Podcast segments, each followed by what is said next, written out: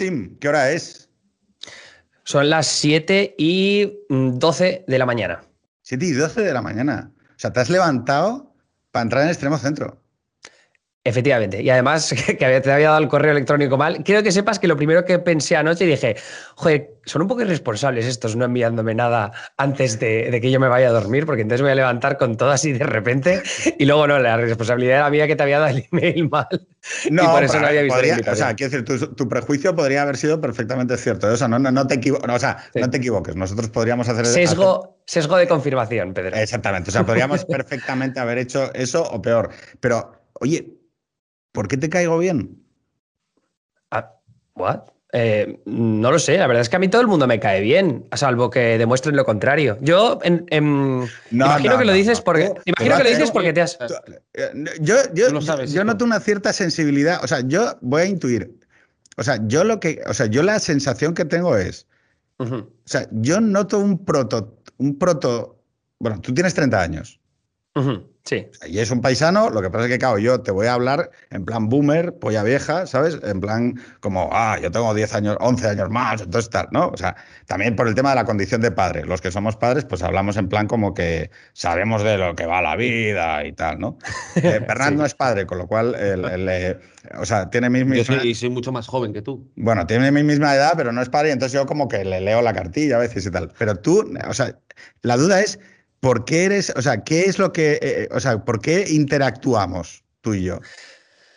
Yo, vale, voy a intentar llevarlo a lo personal. Em, o sea, yo cuando era más joven eh, no tenía tantos amigos, ¿no? Entonces siempre he intentado ser muy extrovertido y aceptar todo lo que me viene, ¿no? Entonces ahora, mm, desde hace tiempo, tengo como varios grupos de amigos con los que interactúo muy a menudo en mis grupos de WhatsApp y luego cuando voy a Alcoy o cuando voy a Madrid, eh, por supuesto. Entonces, hay mucha diversidad ideológica en mis grupos, ¿no? Y entonces creo que eso a veces me hace ver perfiles reconocibles cuando conozco a otra gente en redes sociales que a mí, por ejemplo, me considera un maldito rojo comunista o eh, manipulador de la información, pero me hace gracia porque veo esos, esas mismas tendencias en, mis grupos de, en mis grupos de amigos. O sea, yo tengo grupos de amigos que soy el rojo, ¿sabes? No, no necesariamente porque sea cierto, pero entonces yo no veo la maldad en ese tipo de ataque, ¿no? Y tampoco veo la maldad cuando me atacan en redes sociales. Simplemente veo que estamos en una época de absoluto tribalismo político y que esos ataques son simplemente parte del día a día. Que no me gusta, me gustaría que fuera de otra manera, pero tengo que aceptar de esa forma. Entonces, yo simplemente intento ver pues lo mejor para pasármelo bien. Yo, a ver, yo, yo, sabes que acudo a Twitter como si fuese una maquinita del Street Fighter 2. Yo, eh, quiero decir, yo siempre creo, que cuando la gente te, pega un cate, porque a Ananísim le dan, eh, le dan leches precisamente un poco como los de la derechita punk, ¿no? Y a mí me dan leches tus coleguitas de periodistas malasañeros de la sexta. Ah. ¿Vale? O sea, aquí, aquí está, o sea, estamos un poco como en West Side Story. Pero, pero, un momento, pero. ahora habría que decidir quién es María. Entonces, ah. el tema es: ¿conoces West Side Story? Sí. Vale. Entonces, somos los Sharks y los otros, que no me acuerdo cómo. sí, Entonces, ahora estamos. estamos, ¿Los Jets? ¿Eran los Jets? Sí, los, Sharks y los Jets. Ahí. Ey, tengo 30 años, ¿eh? Let's go. Sí, sí, no, bien, bien, bien. Ahí. Es que yo ahora. Con ser polla vieja boomer, eh, me pasa que ya no controlo las, los dibujos infantiles de la peña. O sea, la única posibilidad es que como en la televisión española eh, se ha hecho muchísima repetición de dibujos animados, pues la gente, oye, de Dragón Bola, eh, Shin-Chan, eh, Doraemon, más o menos, eso la gente lo, controla. Pero yo, por ejemplo, Verano Azul, tú, Nanísim, ni lo, ni lo oliste. Muy poco, muy poco, pero me ha hecho demasiada gracia que hayas dicho dragón bola en vez de Dragon Ball o bola de dragón o bola de drag. es que eh, Dragón, yo siempre he dicho Dragón Bola Z.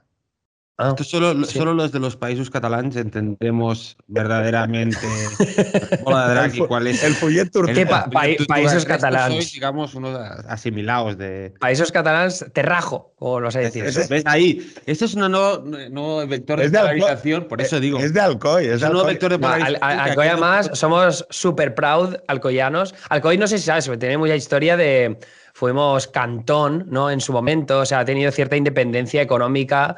Lo que pasa es que luego, pues, eh, la, industria textil se exportó a China, ¿no? Por eso yo soy tan hater de, China. ¿Qué puede ser gente de China? Puta China, ¿no? O sea, Efectivamente. ¿no? ¿O no? Tú, o sea, tú podrías. ¿Serías capaz de decir puta China? Sí, puta China. No tengo problemas. Pero como con puta China se han llevado las fábricas. Em, sí, sí, sí, para, adelante. Lo único, lo único decente que. me encanta porque, como, como, como, claro, tú eres un eh, periodista público de la sexta, yo hay, yo hay licencias que yo me puedo permitir, como decir puta China, y tú no. Tú, escúchame, em, tú no has visto ni un stream mío. Pero si yo no paro de decir tacos. El otro día, vamos, eh, estábamos hablando de David Attenborough, el, documentalista, ¿no? Que, tiene una voz que es que te, te, conquista en cualquier cosa. Y yo soy un enfermo del cambio climático, ¿vale? O sea, yo, China, muy hater, pero a mí me toca el cambio climático y a ellos cuando me has tocado los huevos. Eh, no, no, quiero que nos metamos en el cambio climático, como, como me retes en algún tema, me cabreo. Pero bueno, el caso es que yo Perdón, o sea, quiero decir, has hecho, o sea, de, de hijos de puta para arriba, perfectamente, Sabes perfectamente que, o sea, vamos a hablar del cambio climático. no, pero, o sea, a mí, yo, como, como parte de las nuevas generaciones. ¿Tú reciclas? Yo sí, yo reciclo. Yo no reciclo. Es más, bueno, me parece que como, o sea, si seguimos reciclando, nunca vamos a llegar a la solución óptima, que es que la gente diseñe máquinas como Wally que separen la basura. No, pero hay un problema. Sí, estoy completamente de acuerdo. Sí, yo creo que las decisiones tienen que llegar en lo macro. No tienes que darle la responsabilidad a la sociedad de decir y mirarles mal porque no reciclen. No, la responsabilidad es de los líderes políticos. Y, lo que me repatea es que los líderes políticos piensan en sus votantes boomers antes que en las nuevas generaciones que vamos a venir después y nos vamos a comer toda la mierda que ya nos estamos comiendo. Y eso pues es lo que me repatea. Mira, e, esto me lleva un poco a lo que hablamos con el tema de, de los temas, porque creíamos que ya que tú estás allí en Estados Unidos y te has jamado eh, las diferencias horarias de una tertulia mm. eh, transatlántica, no vamos a debatir sobre Alcoy, que evidentemente es muy importante para ti. Estaría guay. o sea, aunque habría mucho que debatir sobre este tema, que es eh, el nacionalismo económico. Es decir, Biden, sabéis los dos, que ha salido con unas declaraciones relativas a la protección nativista de la industria, que a mucha gente que apoyó a Trump o a Trump en su momento dijo, ojo, esto cuando lo dijo Trump, se le echó todo Dios encima diciendo que, que, estaba rompiendo los acuerdos comerciales, que estaba rompiendo la globalización, que estaba siendo hostil a China y su puta madre, y resulta que Biden lo que hace es asimilar ese discurso. Pero, pero ¿sabes quién tenía ese mismo discurso anti acuerdos comerciales y demás, no? No sé. Bernie Sanders. Ah, bueno, vale, perfecto. O sea, Bernie Sanders es un, Y toda la izquierda en general en Estados Unidos. Eh, yo sigo mucho a, a Crystal Ball y Sagar Jetty, que son dos periodistas que tienen un, eh, un canal de YouTube eh, que ha tenido bastante éxito, la verdad, en, el último año, sobre todo con las elecciones. Y ellos son siempre muy, muy, muy críticos con el establishment, lo cual me parece un nuevo punto de vista interesante para desmarcarte de CNN, MSNBC, Fox News, que siempre al final es la misma historia, ¿no? Pero ellos lo que dicen es. Pero espera, espera, detente ahí un segundo, detente ahí un segundo. Claro, eh, desde mi óptica, y te digo desde la óptica, por ejemplo, de la derechita punk española, el establishment es la izquierda. Es decir, CNN, eh, o sea, las cadenas mainstream de televisión. No, no, digo para que definas los contornos de eso que tú dices. O sea, eh, la idea de que hay una izquierda alternativa a la de la CNN. Hombre, es lo que yo no. Bueno, pues explica, explica cuáles son los contornos que tú no, O sea, estoy completamente de acuerdo con esta visión de que CNN y especialmente MSNBC, CNN quizá a veces menos, aunque por supuesto también, pero que, es una izquierda establishment que se dedica a proteger al Partido Demócrata, ¿no? Eh, y, a atacar al Partido Republicano. Los republicanos son los malos. Y en este caso, la izquierda alternativa es la izquierda de Bernie Sanders, que son pues eh, más nacionalistas, populistas, que eh, en este caso están totalmente en contra de la política exterior que hemos visto en Estados Unidos en las últimas décadas, es decir, el intervencionismo, el, el halcón, ¿no? El, ¿cómo se dice? Los, los hawks, que es como se llaman a, los políticos que quieren intervenir en cualquier país, incluidos demócratas, ¿no? Que eso siempre se ha visto mucho.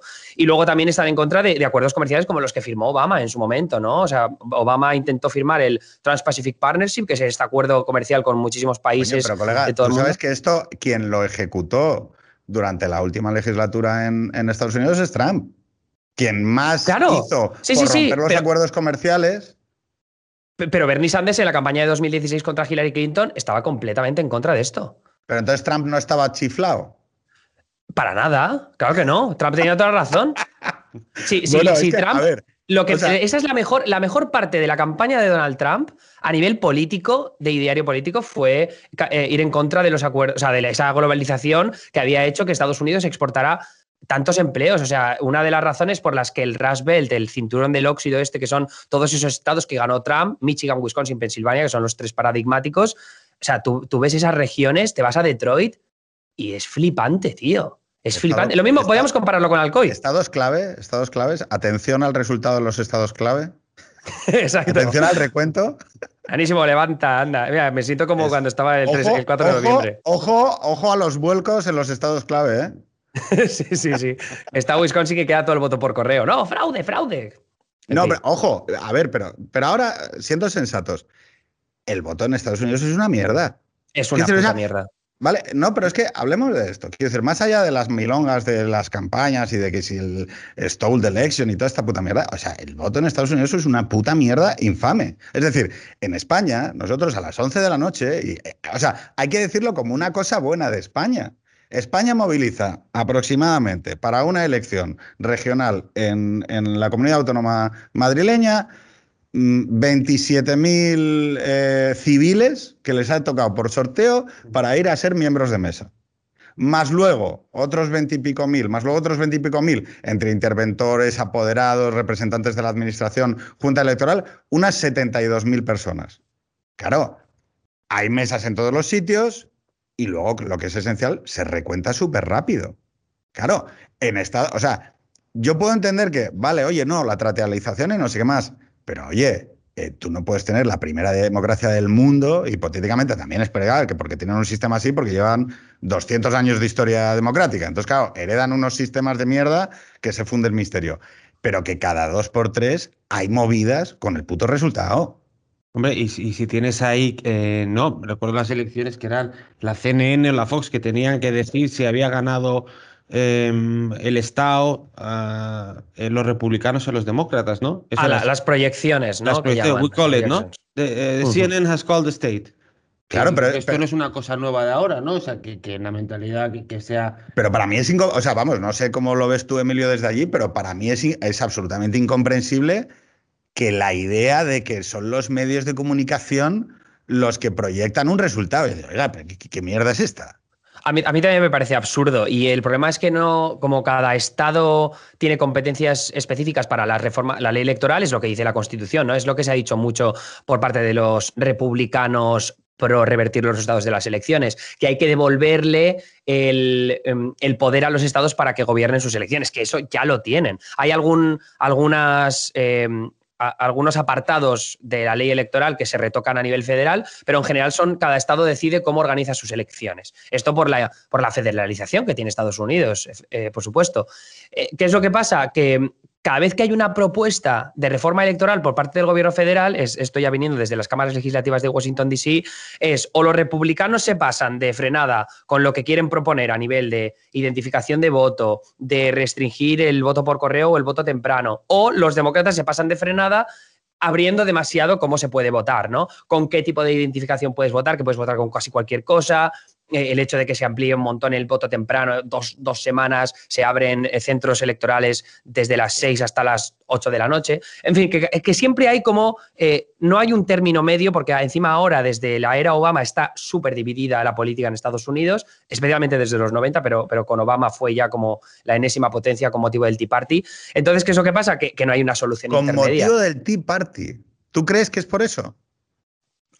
O sea, a ver, en Estados Unidos la polarización o el tribalismo político que se crea en Washington, D.C. nace sobre todo a partir de los años 90 por Newt Gingrich, que en este caso era el líder de los republicanos en la Cámara de Representantes, que es el primero que, tiene la idea, porque eh, o sea, los, demócratas habían estado, perdón, los republicanos habían estado apartados del poder en la Cámara de Representantes desde hacía décadas, porque los republicanos habían controlado el, desde bueno, la era Reagan, luego eh, con Bush más adelante.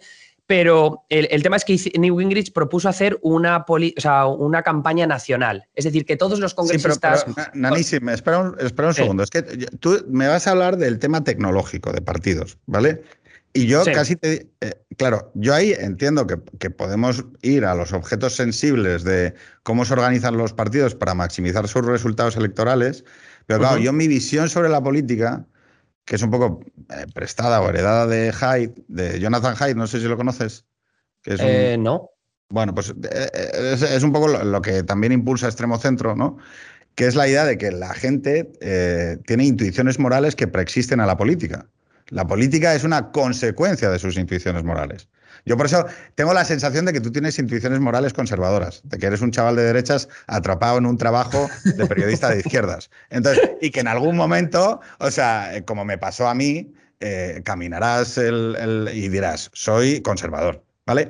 Esa es mi, intuición. Pero tú, por ejemplo, pero tú, por ejemplo, es que no nos vamos a desviar del tema, luego te hago la pregunta. No, no, desviémonos. Eh, Estamos dentro así, ¿eh? O sea, tú, tú, tú, tira y luego ya vuelvo ¿Tú Por qué, por qué crees que yo soy de izquierdas? ¿Qué opiniones crees que me hacen de izquierdas? No, yo creo que tú tecnológicamente, y perdón porque eh, no quiero que esto suene como tal, tecnológicamente estás en un contexto y un ecosistema que te obliga a definir las formas y maneras en las que te conduces en tu profesión. a mí nadie, nadie, nadie me obliga y nadie, me revisa. No, no, no, por supuesto. No, no, no, o sea, tú dices que el ecosistema me condiciona, eso es lo que dices tú. No, es que, o sea, vamos a decirlo así. Eh, Hyde, volviendo al, tema, lo que dice es que hay una tensión en Estados Unidos que es cíclica, que no es de hoy, sino que viene eh, reproduciéndose de manera constante y que tiene que ver con el crecimiento económico y sobre todo con la modernidad y la reducción de la ciudad, ¿no? Que es que eh, las élites globalistas versus las élites nacionalistas, ¿vale? Eh, sin acreditarle que hay uno que tenga razón o que otro esté equivocado, esas son dos esquemas de poder dentro de la comunidad política de los Estados Unidos, ¿vale?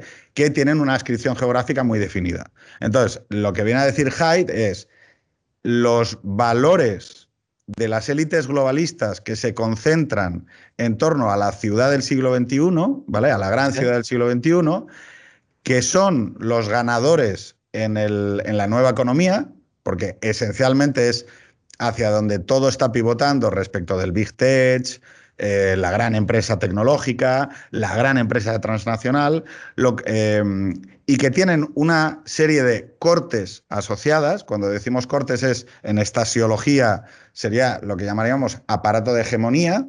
Eh, tú eres aparato de hegemonía en tanto en cuanto eres periodista, ¿vale?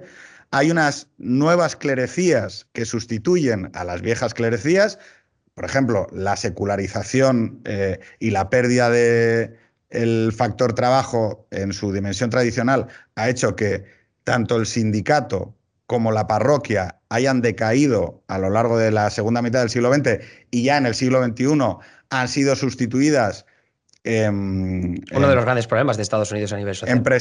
han sido sustituidas en, en elementos de prescripción en que, por ejemplo, tú hoy tienes mucha más capacidad de proponer modelos de vida buenos o una propuesta para organizar una idea del bien común que un cura, ¿vale?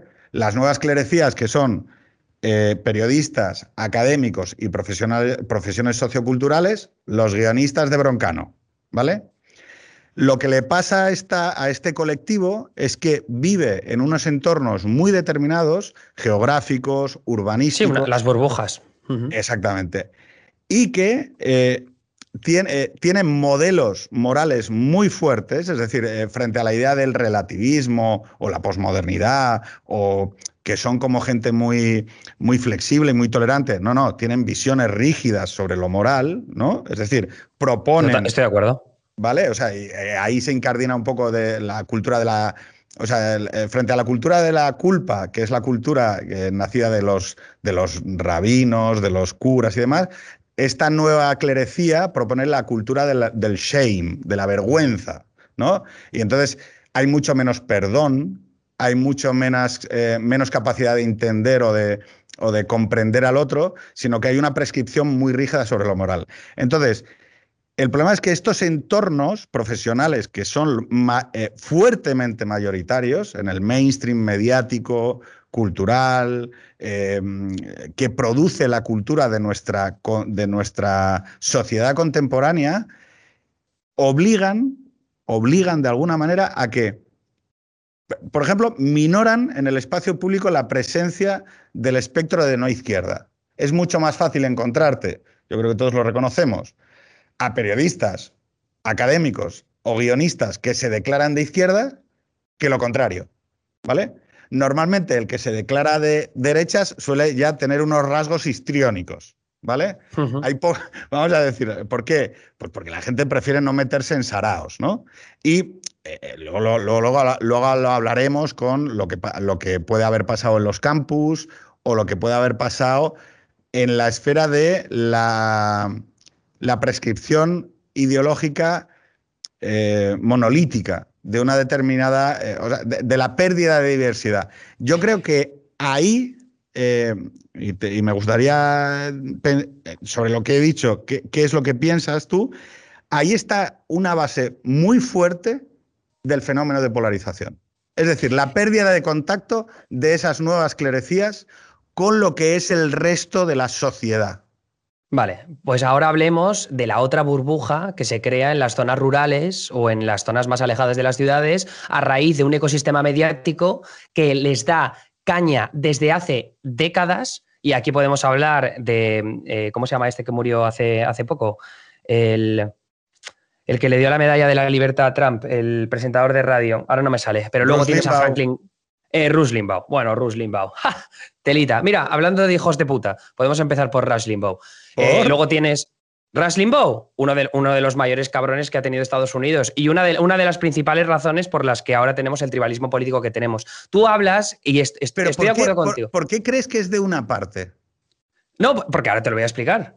Eh, el Franklin Graham, por ejemplo, también, que es un eh, presentador, en este caso evangélico, ¿no? Que es, bueno, evangélico no sé si es la traducción buena en español, pero en este caso, mm, pregonar una, ideología o, también un conservadurismo muy específico a través de la radio eh, o de la televisión incluso, pero es como con una visión también súper concreta y súper específica. Es decir, tú has hablado de, lo cerrado que puede estar, eh, la cerrada que puede estar una cultura que venden desde estas nuevas clerecías. Estoy de acuerdo con ese punto de vista. Eso existe. Esas burbujas que se crean en las zonas urbanas que entran tan en contradicción con lo que hay en otra parte de Estados Unidos, Estados Unidos es un, un, país vastísimo, estoy de acuerdo que hay dos burbujas enfrentadas y que esa es la razón por la que hay un tribalismo político tan grande. Pero no ignoremos que tenemos a gente como Rush Limbo, bueno, que ya en, paz descanse o no, pero tenemos gente que, llega, lleva desde hace muchísimos años creando esas burbujas en otras zonas alejadas de las ciudades, criticando a las élites cuando ellos mismos son las élites. Esa hipocresía que ahora podemos ver en los medios de izquierdas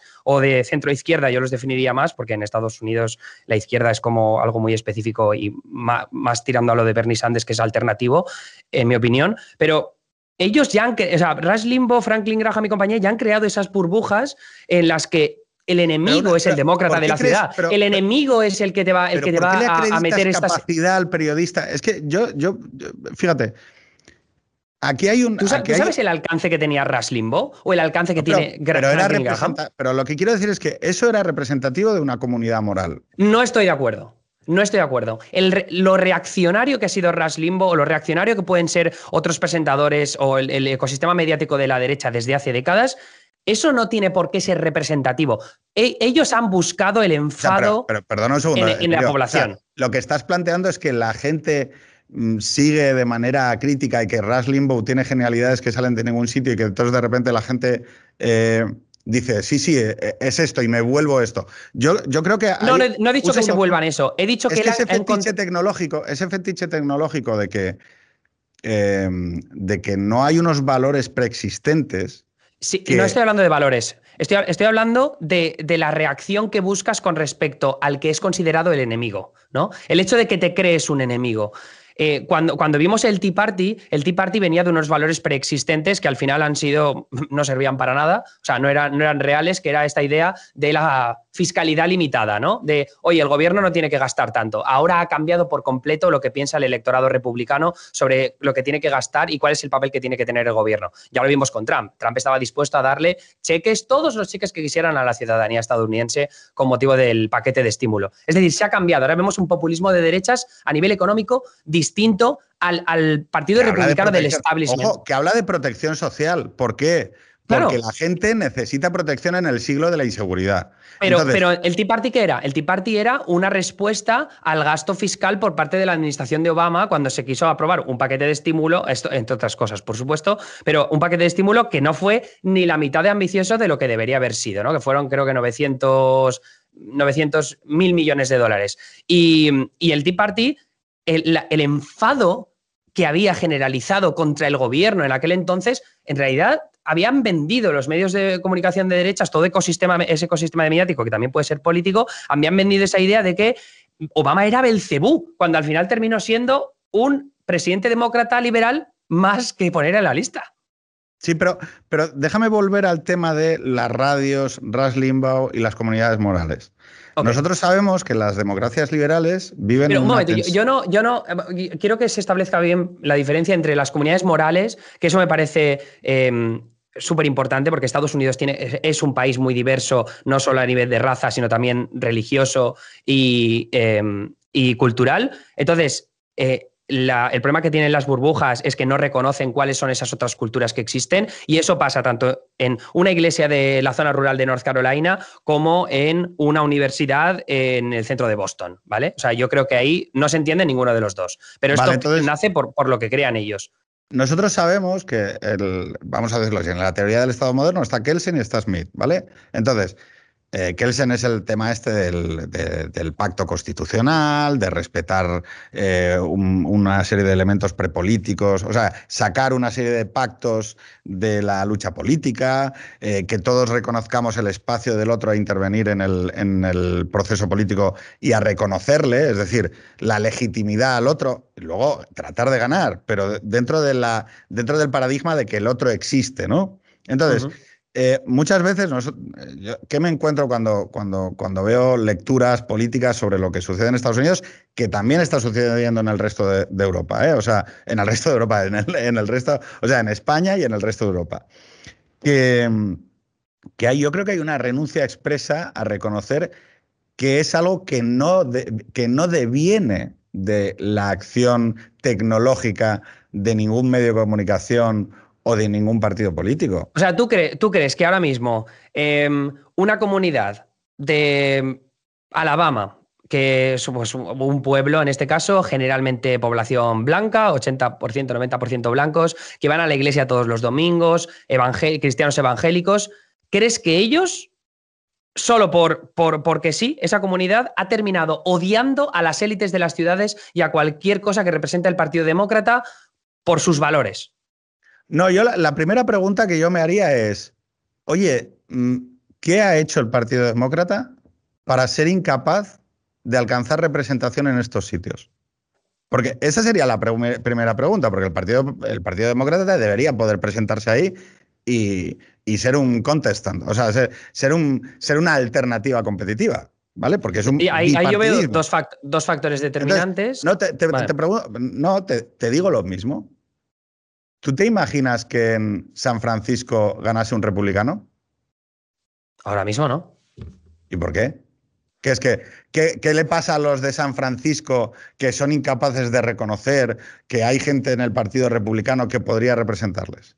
Lo que, lo que, lo que llevo a el, Partido Republicano, el Partido Republicano representa un tipo de conservadurismo, al menos la mayoría de los candidatos, que no tiene nada que ver con el estilo de vida que, que existe en las ciudades, ¿no? Y, el estilo, estilo de vida o la cultura o la religiosidad. Pasiva, haz la pasiva refleja y conjúgalo con el pueblo de Alabama. Totalmente, pero no estoy hablando de eso, estoy hablando del de el odio literal que se tiene entre unos y otros. El odio que existe hacia los republicanos, bueno, en realidad esto ya viene desde la época de Bush, yo creo que podemos verlo, ¿no? Cuando ganó Bush, que prácticamente aquí se pensaba que iba, se iba a acabar el mundo en las ciudades. Pero yo lo que quería decir era que los demócratas tienen dos factores imprescindibles, creo que es una de las principales razones por las que han, han creado tanta hostilidad en esas zonas rurales, ¿no? El primero es la inmigración, por supuesto. Eh, creo que en los cambios de, demografía que ha habido en Estados Unidos en los últimos años y teniendo un partido demócrata que ha sido el que más ha apoyado eh, la inmigración, al menos especialmente con Obama, eso ha causado eh, bastante hostilidad en esas regiones. Y luego tienes el factor económico, ¿no? El, hecho de que desde la era Clinton no haya habido un cambio económico como parecía que iban a ofrecer. No, no veíamos ese change, esa hope, esa esperanza que, que vendía Obama cuando terminó siendo un presidente mucho menos ambicioso de lo que parecía. Entonces, yo creo que esos dos factores son imprescindibles y luego es toda la mierda que se vende desde los medios de comunicación. Esto también ha pasado con los medios de. ¿Y qué es lo que hace que una periodista de San Francisco? Eh, mira, esto eh, me acuerdo que lo comentaba eh, una vez y es como el panorama mediático está dominado por estas nuevas clerecías, estas nuevas clerecías son muy capaces de analizar qué factores psicológicos, psicoanalíticos, pueden hacer que un obrero blanco del, cinturón del óxido eh, vote, justifique eh, psicológica o psicoanalíticamente su voto a Trump o su odio al Partido Demócrata. Pero yo lo que te pediría es, ¿no podemos hacer el mismo análisis psicoanalítico cuando hablamos de una periodista neoyorquina soltera de 33 años, sin hijos, viviendo en un estudio, em, en, un, en, un, medio digital como Vice. ¿Podemos decir lo mismo en qué sentido? Bueno, que, que este mismo, esto que has dicho tú, ¿no? Es la inmigración, la, el declive económico y la tercera razón era eh, los medios de comunicación. ¿Vale? ¿No existen esas tres mismas razones para que una estudiante de la Ivy League que se ha gastado sí, claro, 80.000 pavos, perdona, ¿eh? Que se ha gastado 80.000 pavos. ¿Cuánto cuesta una carrera en la Ivy League? Sí, 80.000 pavos al año. Vale. Que este, eh, digo, voy a hacer una caricatura, ¿eh? no digo que sea así.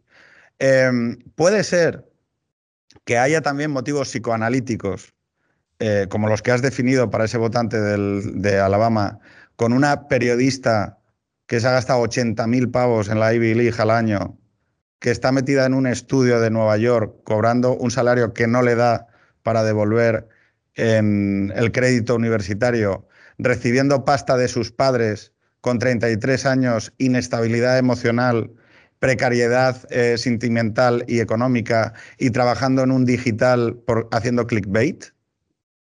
Y que cuando ella ve su vida y ve la vida de los de Alabama, ¿hay motivos para sentir resentimiento y odio social? Ah, em, el, tema con eso es que yo no, no, he detectado, no he percibido un odio visceral hacia comunidades específicas, ¿no? Creo que, creo que sí que existe... pero, déjame, solo preguntarte. No, pero déjame, déjame terminar, déjame terminar, porque creo... El hombre blanco heterosexual de Alabama con mono y vaquero es un sujeto político caricaturizado y odiado Totalmente, por las...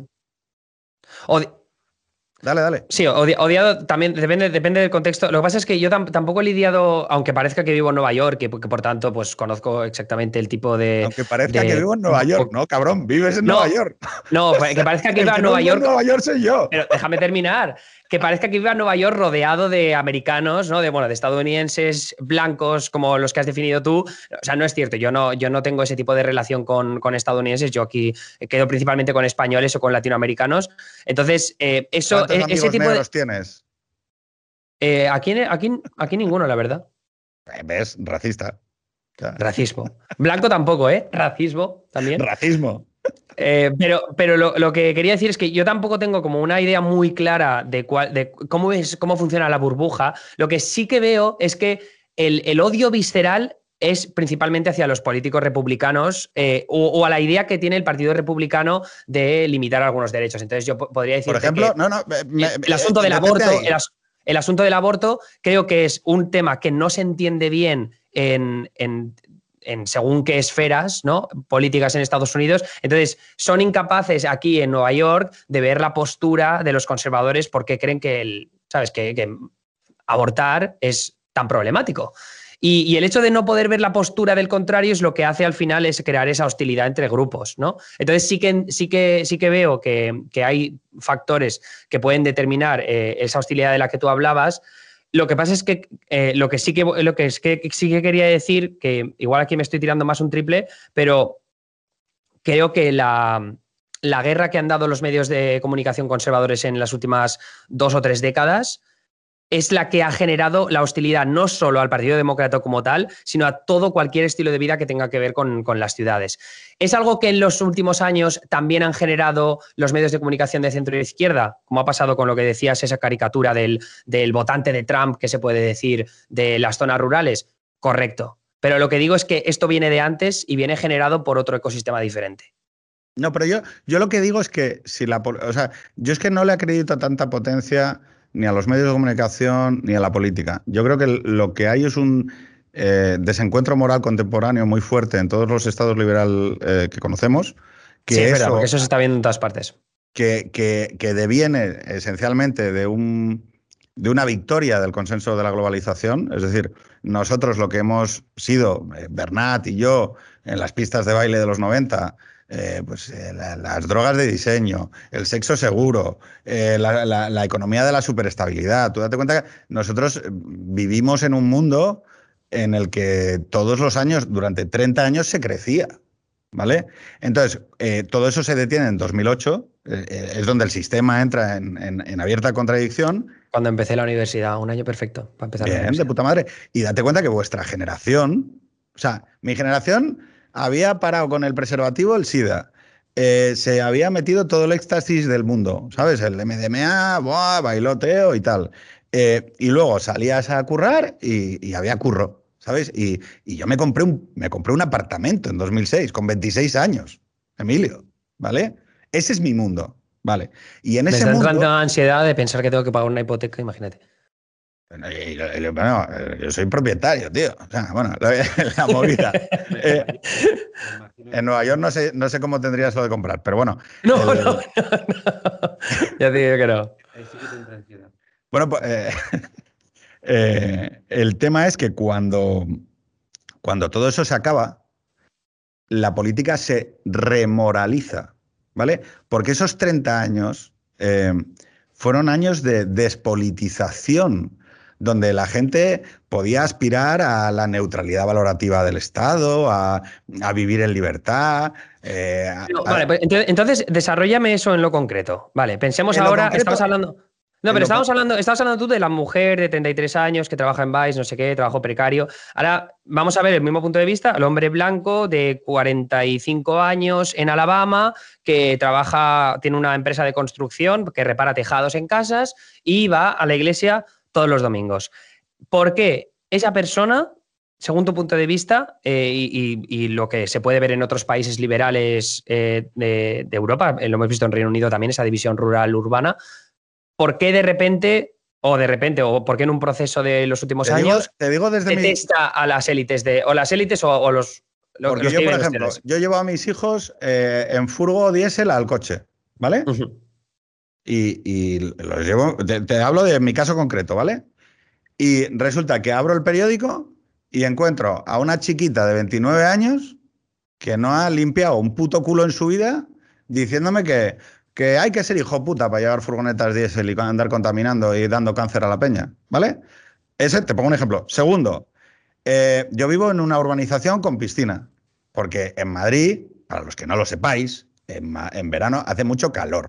Y en Gijón yo tenía una casa que estaba enfrente de la, de la playa. Mm. Pero en Madrid, eh, sí, te lo puedes pagar, tener piscina y niños pequeños es un chollo, porque además los padres de la urba se juntan allí, los críos juegan y mola de cojones, ¿vale? Entonces, eh, pues me encuentro... Impuestos. ¡Pam! No, no, y me encuentro un... No, no, impuestos, pues los hay que pagar, gano bien, pues pagaré impuestos. Pero la cuestión es que encuentro un comentario en Twitter de no sé qué periodista diciendo que, mm, que claro, que es que el urbanismo de los paus y las urbanizaciones es una mierda, porque claro, porque a mí lo que me gusta son los usos mixtos y su puta madre y no sé qué, no sé qué más. Y claro... Que también podríamos hablar de los usos mixtos, que es en Estados Unidos es un problemón. Sí, pero lo que, en España quiero decir, lo que quiero decir, es que lo que nosotros nos encontramos es digo, los padres, boomers, polla vieja. Pero tú me estás, hablando de, tú me estás hablando de los últimos 10 años. O, menos, me estás hablando de los últimos 5. Yo te estoy hablando de hace 20 o 30. Rush Limbaugh no aparece en el año 2008 en Twitter. Pero pero una, yo sobre los medios de comunicación, esto que estabais hablando. Y Porque además, un momento, antes, de, seguir, Pedro, Pedro ha mencionado medios de comunicación. Tú has dicho lo que leo en el periódico, lo que veo en la tele, que son los políticos lo que hacen, pero es el medio de comunicación el que te lo presenta. También es importante. No, pero no es el ¿cómo lo lees? Pero, pero en realidad es el sistema de valores de quienes producen esa información, porque en realidad el, el problema de base está en que las clases que prescriben hoy están separadas en maneras de vivir. Ya no son, por ejemplo, se han precarizado. Por ejemplo. Pero entonces, vale, pero, entonces eh, Ras Limbo, que tiene un poder tremendo. Fox News, ¿no? O sea, yo, por ejemplo, eh, Ras Limbo no sé. Fox News, aparece Fox, News, por lo que yo he visto, no nace. ¿Lo, has visto a menudo Fox News? Yo lo he visto a menudo, sí, lo he visto. Tú te pones hoy Fox News igual, a, las, que la a las 8 de la noche. Pero, pero yo pero tiro a, los 15 años atrás, o cuando se crea Fox News. 20. 20 años atrás. Ah, vale. Fox News no, desde mi punto de vista, ¿eh? tú lo conocerás mejor. Fox News no nace porque alguien diga, oye, aquí hay un vector polarizador nuevo que está apareciendo a través de... Nace porque alguien con mucho ojo de negocio detecta que hay una sociedad conservadora que ya no se siente representada por los medios de comunicación nacionales. Eh, a, nivel de, televisión. A nivel de televisión. NBC ¿eh? se asocia con Microsoft, MSNBC y eh, las cadenas de noticias, por supuesto, la, la, la, la decana, también minoritaria a su vez CNN, pero también MSNBC, han dejado de representar consideran ellos una parte de la población que se siente conservadora. Y eso hablamos de la televisión, ya no estamos hablando del Washington Post, ni hablamos del New York Times, que eso es para dar de comer aparte. ¿no? Entonces, ahí hay un movimiento reaccionario con, unas, con una sola visión de negocio. Que es decir, esta gente está dejando de consumir noticias. Porque ya no se sienten representados, porque evidentemente hay una tendencia progresista. hay una tendencia progresista dentro de las grandes cadenas de televisión, ya no dentro de los periódicos. No hablamos del Texas Journal, sino hablamos de, de todos eh, estos. Tucker, Carlson estaba en CNN hace 10 años, ¿eh? Quiero decir. Tucker Carlson. Tucker Carlson, sí, efectivamente. O sea, quiero decir que, tampoco, tampoco pongamos ahora que, el progresismo, que lo que estaba diciendo yo es que eh, tenemos que entender que CNN y MSNBC, este giro a defender a los demócratas a ultranza, es, es, o sea, es más reciente, ¿no? O al menos eh, este, esta idea del periodismo woke, el periodismo woke de los medios de comunicación grandes, es más reciente. a decir, eh, digo, ahora, ahora hablamos de, de, este tema. Este, Bernard lo que ha venido a decir es un poco lo que yo intuyo que es, oye, la fragmentación de representación se produce en origen. Es decir, hay una ventana en donde eh, de repente lo que nos estamos encontrando es que la prescripción de valores no agarra sobre la vida real sociológica de la peña, que es lo que yo señalo también aquí en, España. Más allá de los partidos políticos, eh, se dejando de lado si son republicanos o demócratas, que yo entiendo que Fox News en su momento es un producto que a, a un sector de los republicanos tampoco les gustaría, ¿no? Como tampoco no, eh, les gustaba la aparición del Tea Party porque estaba destrozando, digamos, unos equilibrios eh, establecidos. Es decir, yo. Sí, les estaba quitando el poder a todos los. Está quitando. yo hablo de esa, de esa, perspectiva, esa recepción cultural de los medios de comunicación y de los medios de información en Estados Unidos. Y toda esa población que hablabais de, del alejamiento de las élites, ¿no? O sea, dejan de las películas de Nueva York, de, de nos casamos en el Empire State, deja de, en momento de representar, digamos, una mayoría social en, Estados Unidos y eso viene y, se empiezan a hacer otro tipo de productos culturales y eso viene aparejado también con que las cadenas de televisión eh, se están alejando de esa, de esa población. Y no me parece mal que, o bien que, eso, eso parezca así, pero es una reacción cultural. Fox News es una reacción cultural a, a, Pero que, que, existía, ese tipo de, información ya existía en la radio, por ejemplo. Quiero decir, o sea, al final es una respuesta en un medio de cable de noticias que estamos pensando ahora que son cadenas generalistas que la ven como en España a nivel de porcentajes, como podrían ver la sexta televisión española o, a 3, pero no tiene nada que ver. Quiero decir, las cadenas de cable de noticias, eh, creo que más o menos ahora tendría que ver los últimos números, pero igual Fox News tiene un millón y pico por las noches con Tucker Carlson, que es el que más audiencia tiene.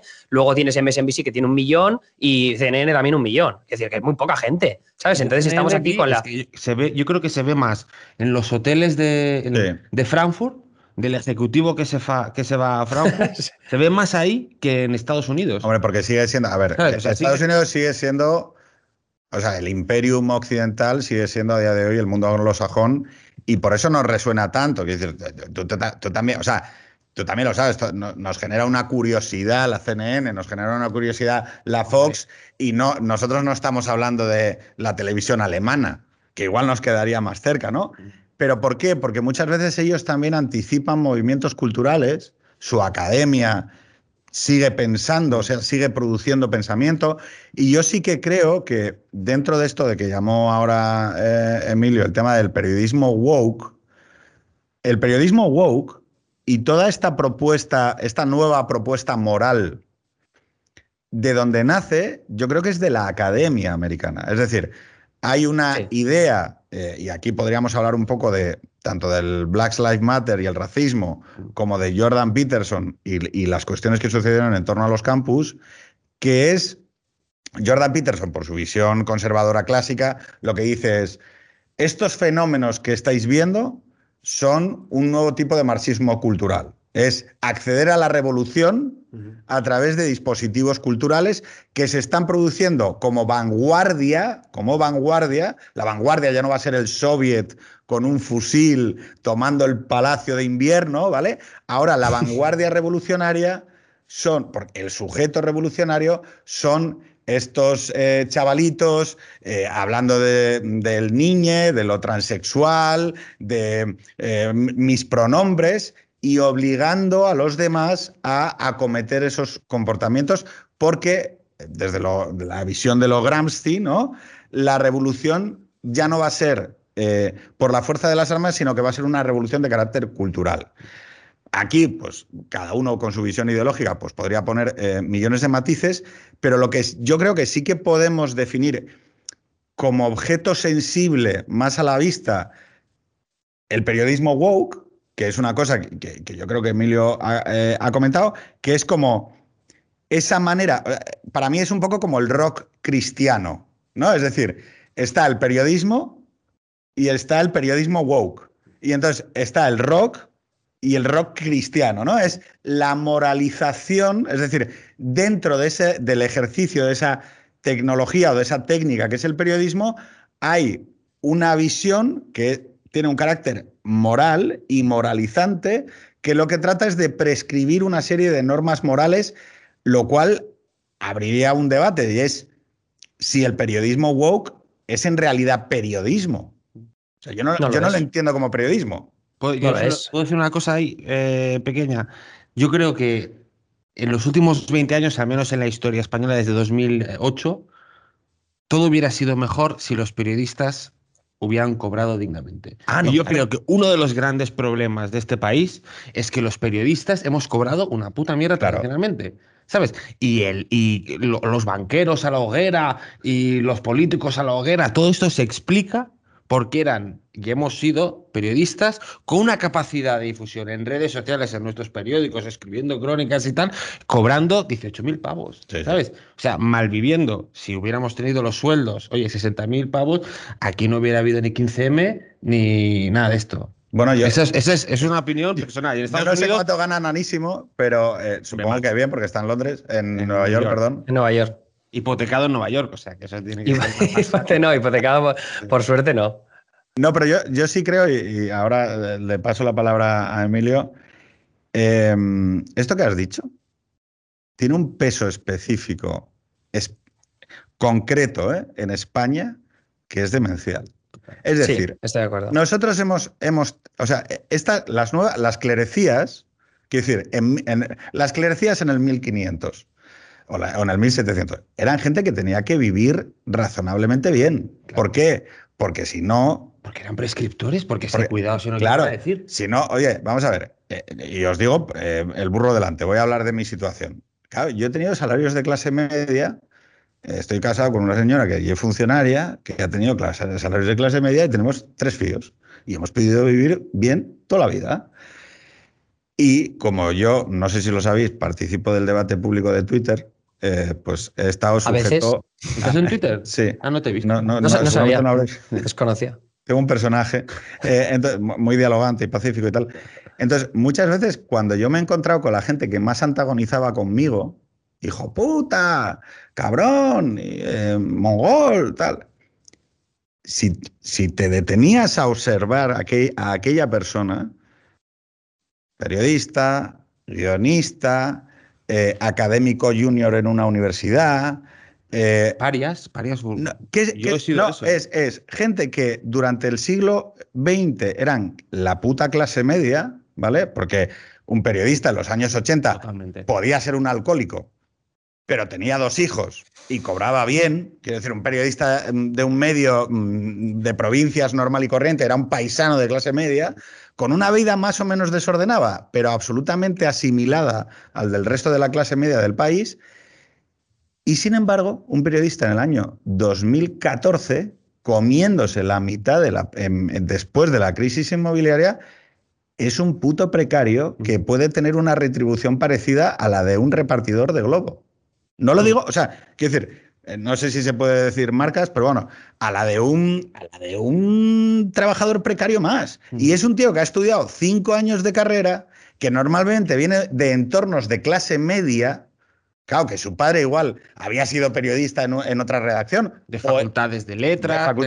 claro, y ese, ese rencor social hacia el chaval espabilado que estudió empresariales, se metió en Caja Cantabria se casó bien. De ISADE o ICADE, ¿no? No, no, ni de SADE, uno que sacó empresariales a trancas y barrancas. Si a mí me lo echaban mucho, yo, yo, yo he sido un estudiante de mierda toda la puta vida. Y claro, la gente me decía, pero este que es solo diplomado y tal. Y yo pensando, claro, eh, ese resentimiento moral eh, tiene en parte que ver, Emilio, yo creo, con la escenificación de lo woke. O sea, como yo no tengo clase social y renta suficiente como para ponerme en disposición de igualdad frente al repartidor de la furgoneta o al, o al que estudió empresariales y, está ahora en el Banco Santander con una vida de clase media normal y, que vive en una urbanización, voy a decir que esa vida no solo es, eh, no la quiero, sino que es indeseable para la sociedad. Y yo creo que ahí, en el corazón de ese, de ese tipo de prescripción hay un salto de, esto que ha contado Bernard, ¿no? De, que hay una generación de prescriptores que esencialmente desean la revolución porque son precarios. Estoy de acuerdo, salvo en la palabra revolución. Em, ¿Por qué digo esto? Porque creo que es eh, perpetuar algo que lleva pasando pues, en, los últimos años, ¿no? En lo woke, que, es cosa de los últimos 10 a lo sumo, ¿no? Que sobre todo se acrecentó con el, el, Me Too, que fue 2016, 2017, el, año de, primer año de Trump, o sea, lo de Harvey Weinstein. Bueno, pero el caso, que a mí lo que me parece es que esto, lo está, quien está intentando perpetuarlo es el establishment, ¿no? El establishment es el que le interesa que esos, eh, esas prescripciones culturales de las que habla, de las que hablas, las etiquetes, ¿no? O sea, las adscribas a un partido político en específico. Entonces, si yo tengo esas creencias woke, a mí quien me representa y quien solo me puede representar es el Partido Demócrata. ¿no? Entonces a mí me parece que eso lo han explotado en los últimos años de forma mm, muy bestia. el, establishment demócrata, lo vimos el otro día, no sé si viste lo que retuiteé de la CIA, que compartió la CIA un vídeo de una de un agente de inteligencia que comentaba, bueno, la tran, ¿cómo era? Interseccionalidad, eh, eh, no binario. Sí, o sea, yo, sinceramente me parece, o sea, pero tú lo ves y no piensas, hostia, esto es muy raro. No, no, claro que sí, pero, pero es, bueno, no, sé si ha tenido que ver algo el nuevo Departamento de Justicia de, Biden, pero sí que tengo claro que ahora mismo estás viendo cómo em, eh, ese vocabulario o esas prescripciones culturales de las que hablaba, de las que hablabas, no solo la están eh, cogiendo los políticos, sino también las grandes corporaciones, o en este caso, una agencia de inteligencia como la CIA, que puede tener una buena imagen en las películas de espías, pero en general la imagen global que tiene la CIA es de cabrones, ¿no? Sea, ha intervenido gobiernos. yo, lo, que, lo que me imagino es que esta tía, que es interseccional, que admite su vulnerabilidad en salud mental, luego se dedique en una cárcel secreta en Abu Ghraib a torturar a afganos eh, poniéndoles electrodos en los testículos. es que eso es el heavy. Poniendo, eh, dirigiéndose a ellos mediante pronombres. Oye, no, nos queda mucho tiempo porque te habíamos pedido robarte una hora y no mucho más. No sé si tienes que entrar en, la secta. no, hoy no tengo que entrar. Vale, pues yo sí que quería abrir un último debate desde el corazón, from the heart. ¿Sabes? Ok. Porque yo creo que hay un gran eh, creador audiovisual de nuestro tiempo. Una persona que ha puesto en circulación conceptos que yo creo que todos respetamos. A ti el vídeo de centro centrado te mola. Claro que me mola. Y Deeply Concern también. Deeply Concern, aquí mi crítica es que se parece demasiado a centro centrado. Creo que en el. O sea, es como. O sea, tú quieres que vuelvan a echar a, a, de Twitter, tío. O sea, te estoy dando aquí una oportunidad para el amor. O sea, te estoy dando aquí una oportunidad para llevarte bien. Joder, y le haces la crítica. No, pero si, Yo, pero si yo me vivo bien, o sea, aquí la, la misconception es que yo le eché de Twitter cuando yo en realidad no hice absolutamente nada. Relato eh, gana dato. bueno, sí, a ver, yo me, yo me sentí muy poderoso en el momento en el que lo echaron, no te voy a mentir.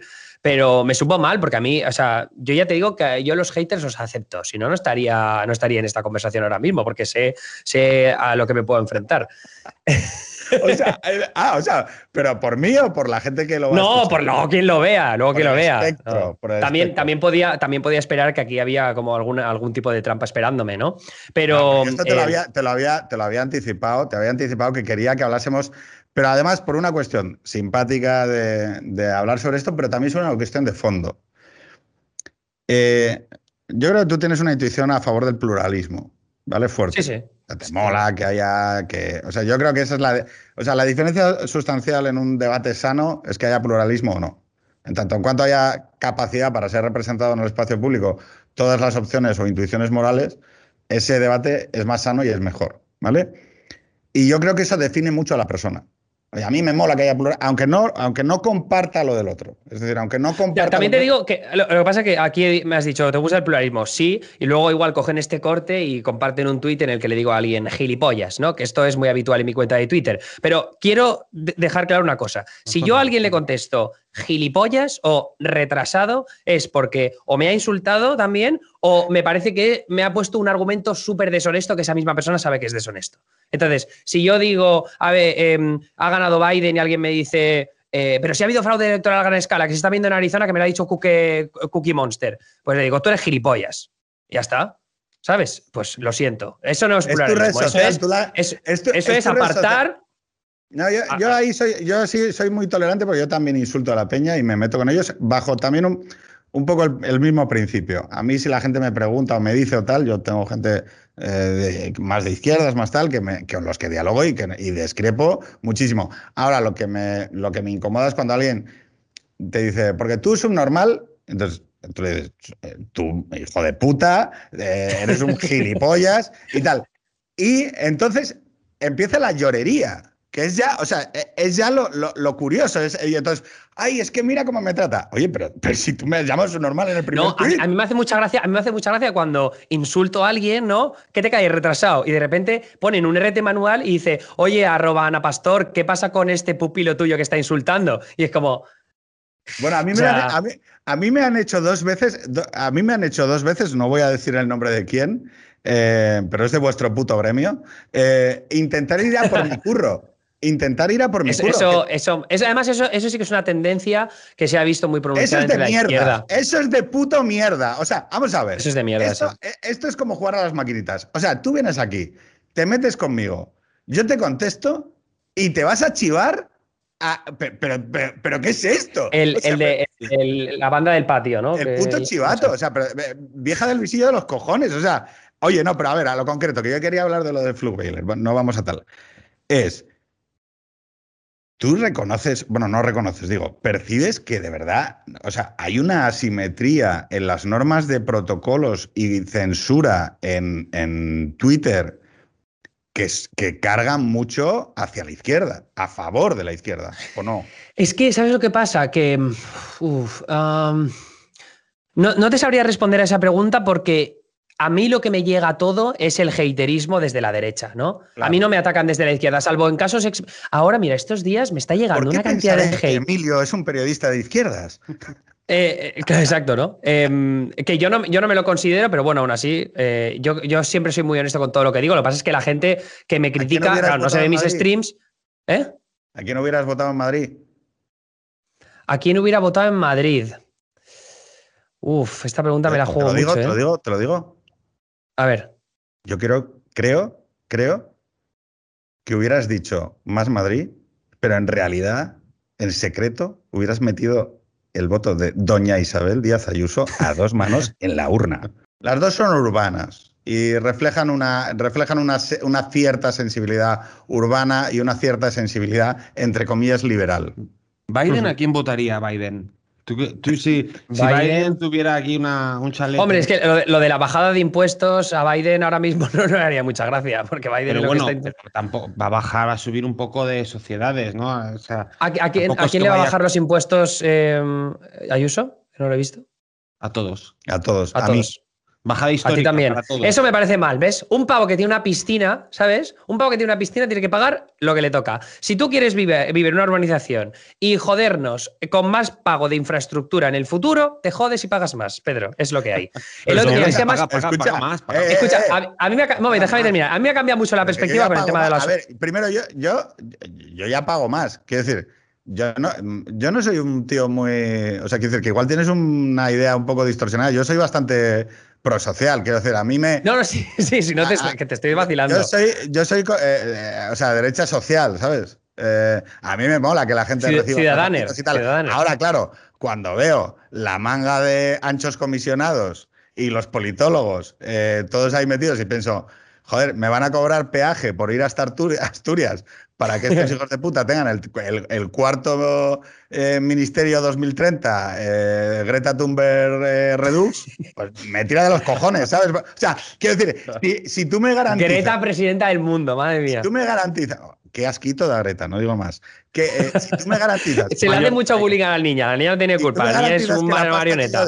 si tú me garantizas que la pasta que yo dé me la reservas en un saquito para comprar gasas, medicamentos y respiradores y guantes de látex y, pizarras y, medio y, reformas en los patios, te digo que yo soy un tío bastante mm, favorable a eso. Lo que pasa es que, claro, ves la cantidad, o sea, la cantidad de mierdas que vamos a hacer.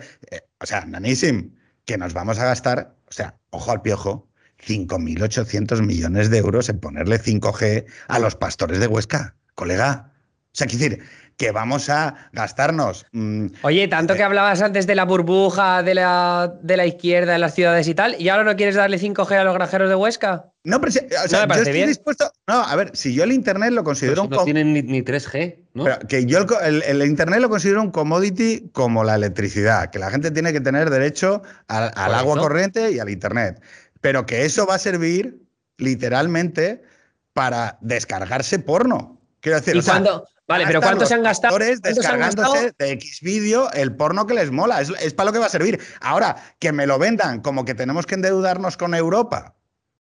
Que tenemos que endeudarnos con Europa porque va a salir de Extremadura el, próximo Steve Jobs entre, entre, entre ovejas, pues te digo, mira, vete a tomar por culo. Vale, pues Pedro, ¿cuánto se ha gastado el gobierno en hacer la carretera y toda la infraestructura de tu urbanización y cuánto se va a gastar en los próximos 50 años manteniendo la infraestructura de esa urbanización, cuando en realidad podrías montar edificios mixtos que te, mucho más dinero. ¿Pero qué, qué, son, edificios mixtos? No, escucha, es que hice un vídeo sobre infraestructura. Hice un vídeo sobre infraestructura hace, hace relativamente poco y me pareció súper interesante leer análisis que hacen en Estados Unidos sobre por qué aquí la concepción de, las ciudades, del urbanismo, es completamente errónea. Porque aquí las ciudades se construyen, o sea, tienes un centro donde hay unos cuantos edificios grandes de bancos y centros de convenciones y hoteles y luego todo lo demás es suburbs, ¿no? O sea, son urbanizaciones, zonas residenciales. Y claro, si construyes en horizontal, luego te tienes que gastar una pasta en, mantener esa infraestructura. Son todo carreteras, luces, esa, la electricidad que llega, el internet. ¿Qué pasa? Em, ¿Cuál es la conclusión a la que quería llegar yo? Bueno, sí, eso. el, tema es que... el urbanismo está equivocado. Y yo lo que. Sí, exacto. Entonces, cuando tú podrías construir, como, puede ser Madrid. Tienes un, edificio, tienes un edificio, no, puede ser un edificio de cinco plantas, pero tienes un edificio de cinco plantas con 10 o 20 residencias y luego tienes una tienda abajo que, pues, un, un, deli que llamamos aquí, un chino que llamáis en Madrid, ¿no? Y eso, pues, te genera muchos más impuestos sobre la propiedad, luego te genera impuestos de sociedad, impuestos de venta. muy bonito. Pero puede tener piscina ese bloque de cinco pisos, porque puede tenerlo, pero que lo tengan en allá de los chalets, eso, es lo que hay. Mira, yo, yo, yo, o sea, eh, vamos a ir acabando pero paga. vamos, a ir acabando. Eh, pero te digo, yo es que este, este rollo de el urbanismo está mal. Bueno, a ver, el urbanismo se. Es que estoy de acuerdo. Es que yo, después de haber leído al respecto, es que estoy de acuerdo. Ya, pues eso es peligroso. Porque se puede cometer el error que se ha cometido aquí. Emil, eh, leer al respecto de las cosas es peligroso. ¿Vale? O sea, hay, un riesgo cierto en, leer cosas y decir, coño, he leído algo y tengo la razón. O sea, y no reconocer... No, no, no. Yo no, estoy diciendo que tenga la razón, pero... Que la gente, no reconocer que la gente, a veces... O sea, yo, por ejemplo... te voy a hacer la, psicoanalítica. Eh, es, ¿qué parte de tu lectura sobre el urbanismo viene condicionada del hecho de que no tienes hijos?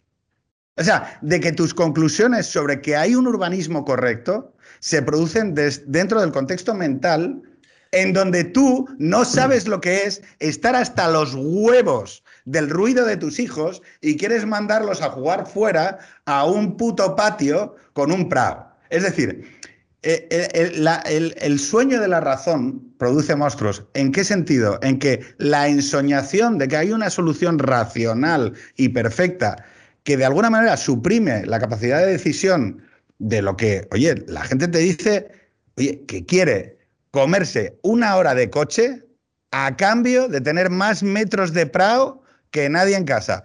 Pero es que aquí me has malinterpretado, porque tú has asumido que yo he dicho, bueno, igual lo he dicho y me he equivocado, yo no he dicho que haya un urbanismo correcto, he dicho que hay un urbanismo incorrecto. Entonces, eh, no, no, tiene que ver con que tu urbanización está mal. Yo creo que es. O sea, de verdad, de, verdad, tener 500 metros de parcela es incorrecto, tío. O sea... no, no, escúchame.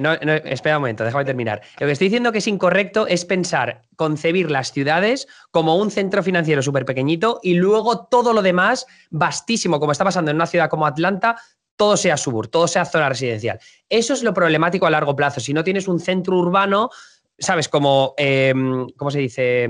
Que, ay, que genera mucho dinero, eh, próspero, perdón, un centro urbano próspero. Si no lo tienes, la ciudad al final está súper dispersa y solo estás creciendo el gasto. Ahora, que haya zonas eh, de urbanizaciones como las, que, como las que puede haber en Madrid, yo no estoy diciendo que eso sea mal. O sea, la concepción incorrecta de la que hablo es lo de pensar toda la ciudad de esa forma. Sí, no, a ver, eh, yo es que creo mucho en que las, las familias cuando... No, yo también, yo también. Si Andrew Yang aquí, el candidato, el candidato demócrata, le criticaron mucho porque decía que durante la pandemia se fue a vivir al suburb, ¿no? Y entonces eso le dijeron los de la izquierda aquí diciendo, eso es porque eh, no, no conoces a la, a la familia trabajadora en, en, Nueva York, no empatizas con ellos. Pues no, el tío vive con dos niños, o creo que son tres, y dice, pues estoy hasta los huevos de escucharlos, vamos a estar mucho mejor en, en los suburbs, ¿sabes? Y ya está, ah, es normal. A ver, yo mm, digo, es que quería tocar un último tema y, oye, si tú tienes alguna pregunta eh, sobre las elecciones o tal, ya que eres periodista, eh, eh, hazla, ¿eh? O sea, quiero decir. Ahora, tengo, tengo, una pregunta, pero me la reservo para el final. Vale, ¿me la haces al final o nos la haces al final, vale? Sí. Perfecto. el Black Lives Matter y el racismo en Estados Unidos. ¿Vale? Hmm. Yo puedo entender, y yo creo que es una cuestión bastante comprensible, que los países tienen eh, elementos eh, troncales dentro de su configuración como estados-nación. ¿vale? En el caso de España es, por ejemplo, el modelo territorial. España, en tanto en cuanto exista España, ¿vale? Si existe algo así llamado como España dentro de 1500 años, seguirá debatiendo sobre el modelo territorial, ¿vale? Porque hay, porque son cosas constitutivas de su, de su tradición como Estado-nación. En la cuestión americana está la raza. Es decir, la raza es un tema a lo largo de la política eh, estadounidense. ¿Por qué? Porque es el único Estado-nación eh, moderno que se autogenera eh, generación tras generación con oleadas de inmigrantes. Y por lo tanto, dentro de su propia constitución y reconstitución, está que su, su empuje social se renueva a través de las progresivas oleadas eh, de inmigrantes. La cuestión es que a mí lo que me parece eh, extravagante de lo, que, de lo que hay en esta nueva cultura del eh, Black Lives Matter y demás es que los problemas de violencia que existen en Estados Unidos, no tengo, o sea, vamos a decirlo, preexisten a la violencia policial. O sea, voy a decirlo así. Estados Unidos es un país áspero, ¿vale? Muy áspero, que tiene el mayor número de premios Nobel del, mundo, del globo, y al mismo tiempo unos niveles de homeless eh, de mm, región asiática o provincia subsahariana, ¿vale? En, en, en zonas muy específicas. El problema de la violencia política en Estados Unidos no deviene de, ni, ni, del número de armas que hay en circulación, que podría ser un debate, ni de, los ni de la poca preparación de los policías locales, que, es una realidad. O sea, estoy, estoy hablando, estoy hablando de, realidad, o sea, intentando no caricaturizar el debate, pero que devienen de que son una sociedad donde se produce violencia. Y eso, eh, por algún extraño arte de Birloque, el debate ha pasado a ser la represión policial eh, por parte de las policías municipales o locales que están eh, infradotadas, infrapreparadas y lo que sea, a la población negra. Y resulta, paradoja de paradojas, que ahora lo que hay es eh, violencia contra los asiáticos. Porque es, es, en lo que estamos ahora. No, coño, lo que hay en Estados Unidos es violencia. Pero violencia contra los blancos, contra los negros, contra los asiáticos, contra los policías. O sea, no hay una violencia de un colectivo contra otro colectivo. Lo que hay es un cojón de mico de violencia. ¿Tengo razón? Eh, tienes razón. Eh, de hecho, hay, muchos debates de los que. Hay muchos debates de los que no se habla sobre la violencia en Estados Unidos. Uno de los que más hemos visto en, redes sociales en los últimos años es, oye, pero es que las comunidades afroamericanas, ¿no? En las zonas urbanas son muy violentas, ¿no? Vemos mucha violencia criminal. Es cierto. Es de forma desproporcionada. Los negros en Estados Unidos cometen muchos más crímenes que los blancos. Y luego también, por ejemplo, no se habla eh, de los ataques que hay de afroamericanos contra judíos en, en, Nueva York, por ejemplo, que es una cosa que ha pasado, especialmente en los últimos cinco años hemos visto un montón de casos, y eso en los medios de comunicación no destaca tanto. Si fuera al revés, me parecería curioso ver cómo responden los medios de comunicación. Eh, tampoco, em, eh, tampoco se habla tanto de lo que pasa con los latinos, que a veces, o sea, los latinos también mueren a manos de la policía en muchas ocasiones con casos de violencia tremendos. Hace unas semanas se vio un caso de Mario, ¿cómo se llama? Mario, un chico en California de 20 y algo años, que la policía lo detiene, el tío iba muy borracho y lo detiene, lo tira al suelo, lo pone boca abajo, como pasó con George Floyd, fuera, muerto. Y sin embargo, no tuvo. Que, o sea, yo lo que estoy dispuesto a decir es: oye, la sociedad eh, estadounidense es muy violenta y la policía en Estados Unidos es una mierda. eso es lo que ver sean negros. Eso es lo que iba a decir. Ahora, es lo que iba a decir. El otro debate importante es la policía. Tiene que haber más policía o tiene que estar mejor financiada. Ese debate no están dispuesto a tenerlo la izquierda en estos momentos. La izquierda no, los demócratas. Ahora es reforma policial, vamos a poner trabajadores sociales, no sé qué. Es como la idea de darle más presupuesto a los departamentos de policía no cabe en la cabeza, cuando en realidad en los estudios lo que dicen, no hay un super consenso, pero dicen, oye, una mayor policía puede ser bueno para las comunidades. el problema también es que ha habido un, una, ruptura de la confianza entre las comunidades y la policía. Y esto no solo lo ha generado la propia policía, también los medios de comunicación con el dale que dale, dale que dale. Pero también es verdad, la discriminación contra los negros en el sistema de justicia criminal de Estados Unidos es una realidad total. Y esto no va solo en las muertes de afroamericanos a manos de la policía, que se puede corresponder con los niveles de desproporción de violencia criminal que existe por parte de los negros, como te comentaba antes, pero luego tú miras estadísticas como, por ejemplo, eh, las paradas de tráfico que hacen afroamericanos o blancos, hay estudios que demuestran que los policías son más violentos con los negros. Eh, les hablan peor, por lo que se ha escuchado de micros, han hecho un estudio de, cómo, de, cómo, responden de esa, manera. Hay un estudio, creo que es la Universidad de Stanford, que decía que los, que los negros y los blancos los paraban al mismo nivel cuando, cuando era de noche. Y sin embargo, cuando era de día, paraban en mayor proporción, de forma desproporcionada a los negros. ¿Cuándo puedes detectar que una persona que conduce es negra o no? Al negro se le ve más de día. Claro, por, eso. Por eso. Cuando hay, cuando hay más, claro, claro, es por eso. Cuando hay más encuentros con la policía, de forma automática, Gracias por la aportación desde el otro lado del Atlántico. Cuando hay más interacciones con la policía, cuando hay más encuentros con ellos, es más dado a que, haya violencia. Por ejemplo, a los negros los paran en más ocasiones por eh, asuntos eh, no medibles, que no se pueden medir. Por ejemplo, a un blanco lo paran eh, en mayor, mayores ocasiones por un exceso de velocidad, pero a los negros los paran en muchísima mayor desproporción porque tienen una luz rota. ¿no? De la parte de atrás del coche. Pero digo, eh, todo eso. y, un momento, momento. Y ahora, el último dato, el último dato, el último dato es. Tú ves los datos de negros muertos a manos de la policía y blancos muertos a manos de la policía, y como decía, se puede corresponder más o menos con el nivel de violencia criminal, ¿vale? Que tienen una, raza y otra.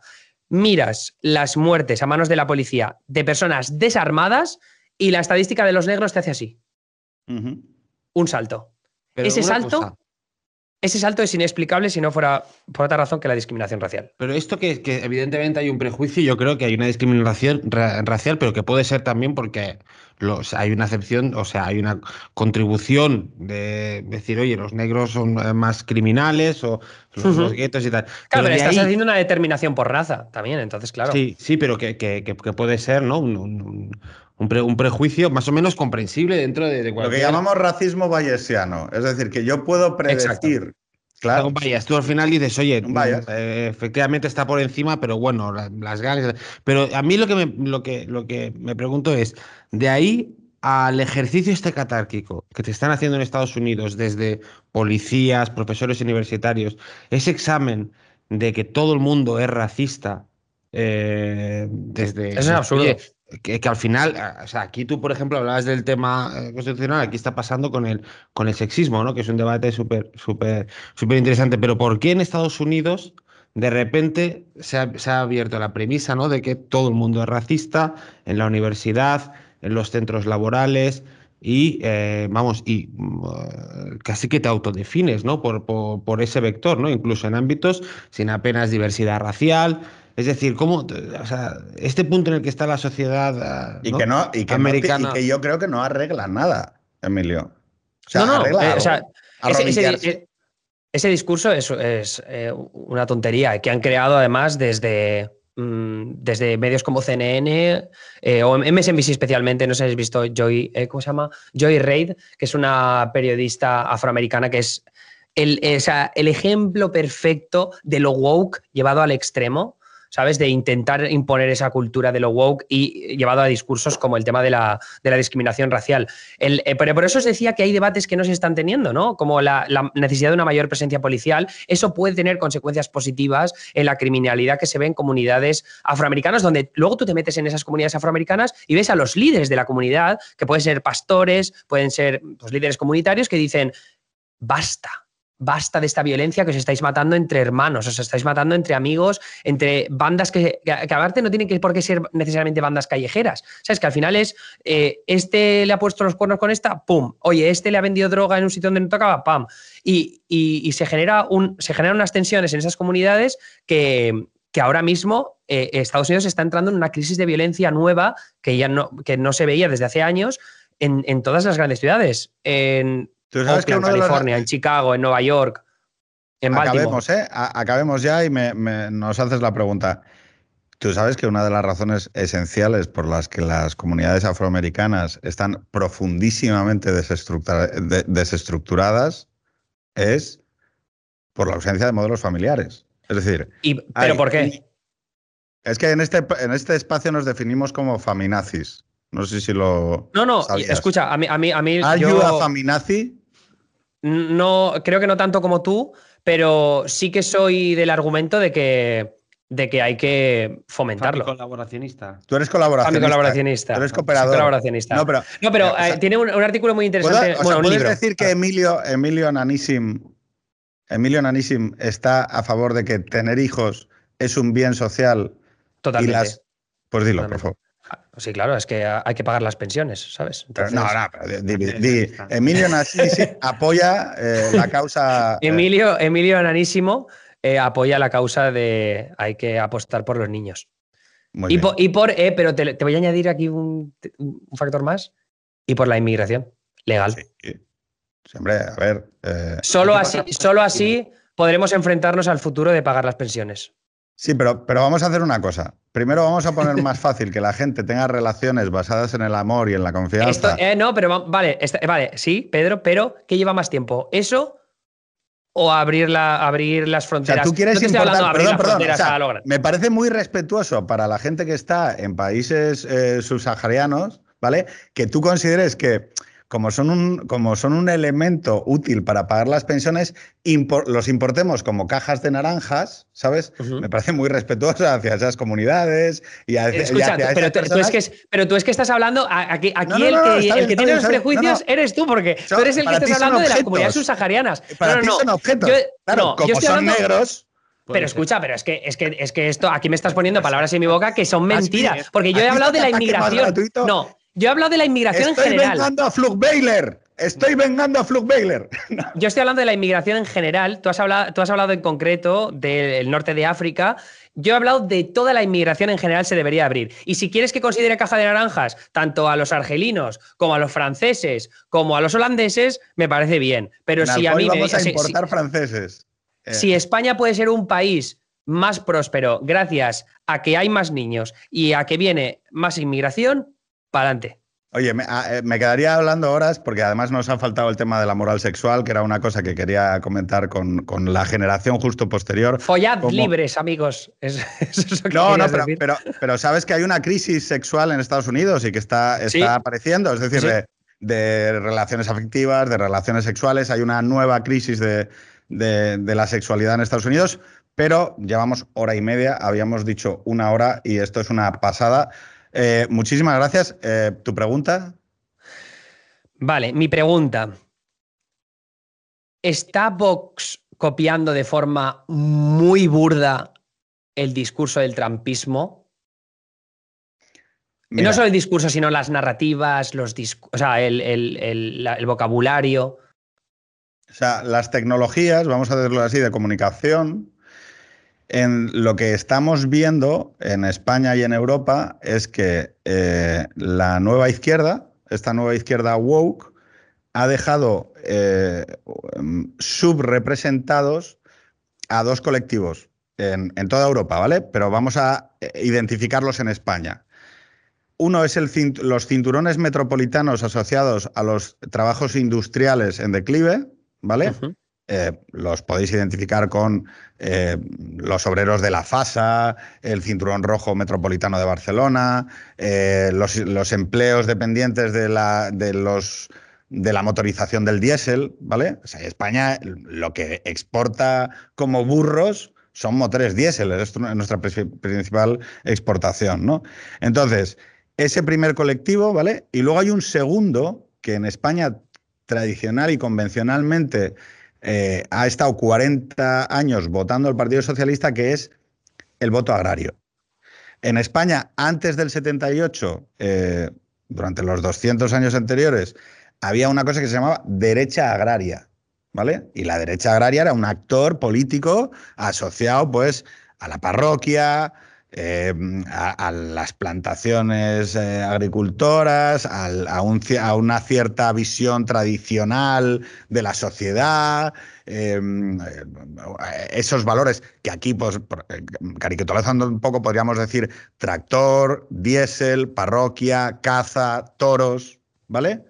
Entonces... Muy bonito esos dos colectivos, ¿vale? Moral sexual mm, conservadora, es decir, oye, no, mira, familia, tal esos dos colectivos en España, a día de hoy, dado que la nueva izquierda está cada vez apoyándose más en la nueva ciudad del siglo XXI, ¿vale? En, periodistas, académicos, profesiones socioculturales, y renunciando a esos espacios de representación, Andalucía, Murcia, Extremadura, Castilla-La Mancha, Castilla-León, etcétera, ahí es por donde yo creo que Vox va a asumir un poco la tecnología del trampismo, entendido como que una derecha más social, eh, que hable eh, desde el punto de vista obrerista, desde el punto de vista nativista, nacionalismo industrial, nacionalismo de la producción, nacionalismo del consumo, y que, y que se deje de las milongas que hemos conocido durante los últimos 30 años de una derecha que lo único que hace es repetir eh, impuestos bajos y, maricones que no lo digan. O sea, no, lo que vamos a encontrarnos es eh, gente que te dice, oye, que es un poco la generación justo, yo creo que tu generación y un poco los zoomers, ¿no? Claro, cuando, ven cuando veían a la derecha hablando solo de el impuesto de sucesiones, es que no sé qué, decían, oye, esto a mí no me interpela, ¿no? Y llega Vox con un discurso que yo creo que más que en Trump, a través de Buxade, yo creo que bebe más de las tesis continentales de eh, las derechas eh, obreristas y nacionalpatrióticas, vamos a decir así, Le Pen, Salvini, Frente Nacional, que de lo que, o sea, de lo que beben es de un conservadurismo social y una, o sea, conservadurismo en lo moral y protección social al trabajador, ¿vale?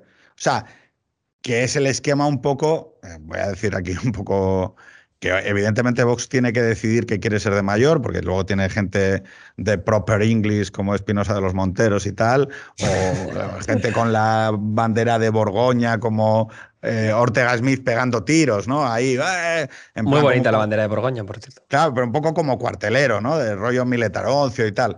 Entonces yo creo que Vox tiene que decidir qué quiere ser de mayor pero atendiendo a la campaña de Madrid, inicio en Vallecas, actos fuertes en Fuenlabrada, resistencia electoral bastante ante la Ayuso, eh, eh, el arroyo de Ayuso, yo creo que lo que vamos a ver es una derecha en, esas claves, ¿no? Es decir, renunciando un poco a lo liberal y acudiendo a esas lecturas. Y yo, eh, dos puntos que me parecen a mí distintivos.